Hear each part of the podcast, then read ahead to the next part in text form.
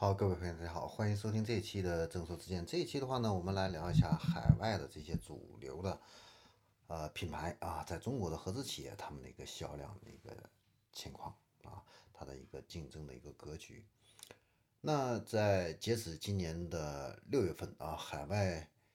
呃主流海外品牌在中国的一个销量的话呢，同比增长是百分之十九啊，这个幅度呢看起来比较高，但是实际上它是没有跑赢上半年中国整个车市。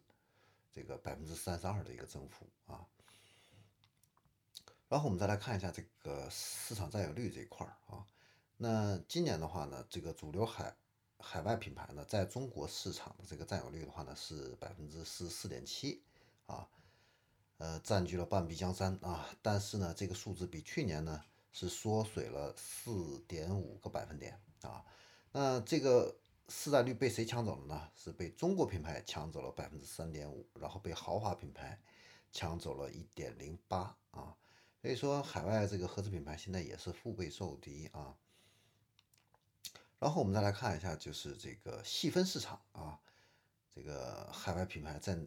哪些地方更具竞争力啊？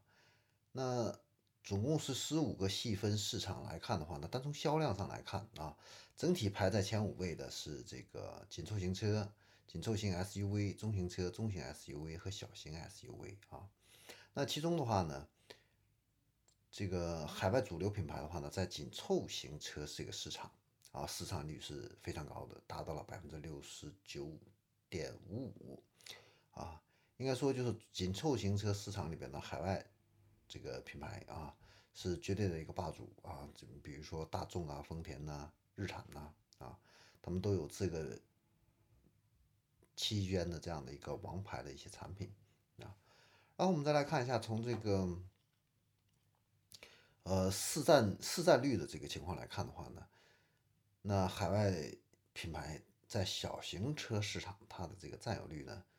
是达到了百分之八十八点八七啊，是最热销的这样的一个级别啊。那当然，这个级别的话呢，也有这个少量的豪华品牌，还有中国品牌进入啊。但是，呃，伴随着这个碰撞法规，还有这个排放的这样的一个苛刻性啊，那小型车市场呢，因为成本还有这个市场需求啊，现在实际上是在萎缩的啊。除此之外的话呢，海外品牌还在这个大中大型的 MPV 啊、中型 MPV 啊，还有中型车以及小型 SUV 呢。市场占比的话呢比较高啊，你像 MPV 这个市场啊，GL 八、艾力绅啊，还有奥德赛啊，都是这个明星产品啊。那下半年的话呢，还有丰田的塞纳、起亚的嘉华啊、现代的库斯图啊都会入市，所以这个市场率可能还会进一步提升啊。那中型车这一块的话呢，海外的这个主流品牌的话呢，占比是百分之五十五点九啊。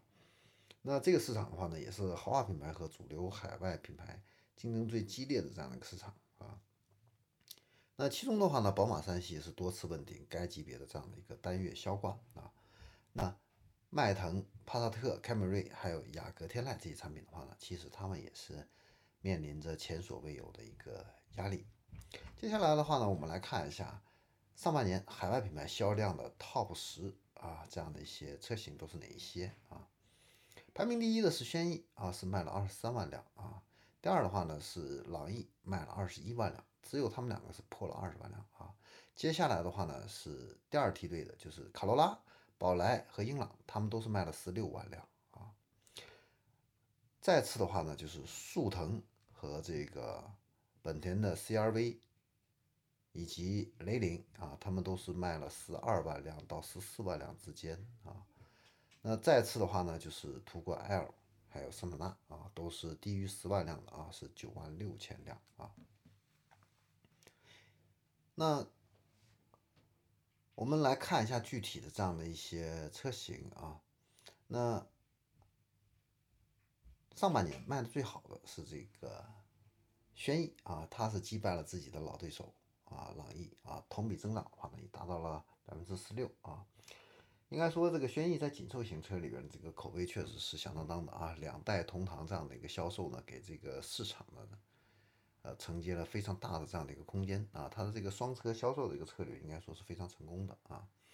那相比之下，这个朗逸虽然说是惜败这个轩逸啊，但是它的这个百分之三十五的一个增长，应该说是还是非常不错的哈。所以，而且呢，它是这个仅有的啊，这个上半年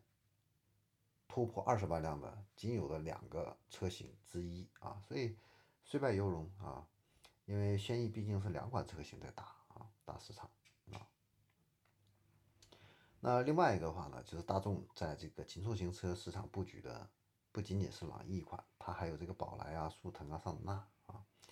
因为在紧凑型车市场的话呢，大众的这个根基应该说还是非常稳的那第三呢是这个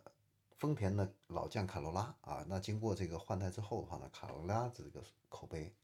还是保持着比较高的这样的一个水准。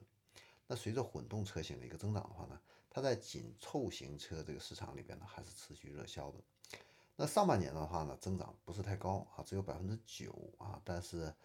还是超过了销量十六万辆的这个宝来。呃，另外我们还要注意到，就是它有个姊妹车型，就是雷凌啊，也是卖了十二万辆，位居第八位啊。虽然它是属于广汽丰田的，但是你考虑到的这个丰田本田的话，应该说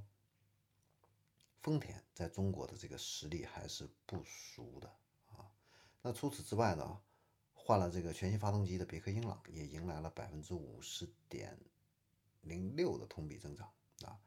那它的这个十六万的一个销量也是非常接近宝来啊。那在下半年的话呢，有可能会超越啊。在前十名里边的话呢，本田的 CR-V 啊，大众的途观 L 啊，是仅有的两个进榜的这个 SUV 的这个产品啊，所以可见它的这个 SUV 产品啊，确实是实力不俗啊。虽然呢，短时间内对主销车型呢没有办法造成这样的一个影响，但是 SUV 车型整体排名的提升啊。我们在这个榜单里面是能够看得到的啊。最后，我们再以这个主流海外品牌为维度，看看他们在中国市市场的这个综合表现啊。那大众继续是问鼎第一啊，总共是一百三十万辆的这样一个销量，还有同比的百分之二十七的一个同比增长啊，依然是无敌。那日系的这三杰啊。丰田、本田、日产啊，紧随其后啊。那我们可以看到，本田呢，它是凭借着百分之三十六的这样的一个同比增长的话呢，在上半年的销量开始逼近丰田啊。那两个人，两者呢，下半年的这个竞争啊，可能会出现这样的一个转折。那别克这个品牌的话呢，是四十五万辆啊，是守住了第五位啊。同时呢，以上五位的话呢，也是主流海外品牌的第一梯队啊。后面的这些选手在销量上基本上是没有办法跟前五名去抗争的啊，而且同比增长上也没有那么亮眼的一个成绩啊。那如果我们进行横向比较的话呢，他们甚至有一些还不如中国的品牌好啊。这也说明就是主流的这个海外品牌的话呢，他们也在两极分化啊。那随着这个中国品牌还有这个豪华品牌在蚕食市场呢。那末位的这样的一些海外品牌的话呢，也会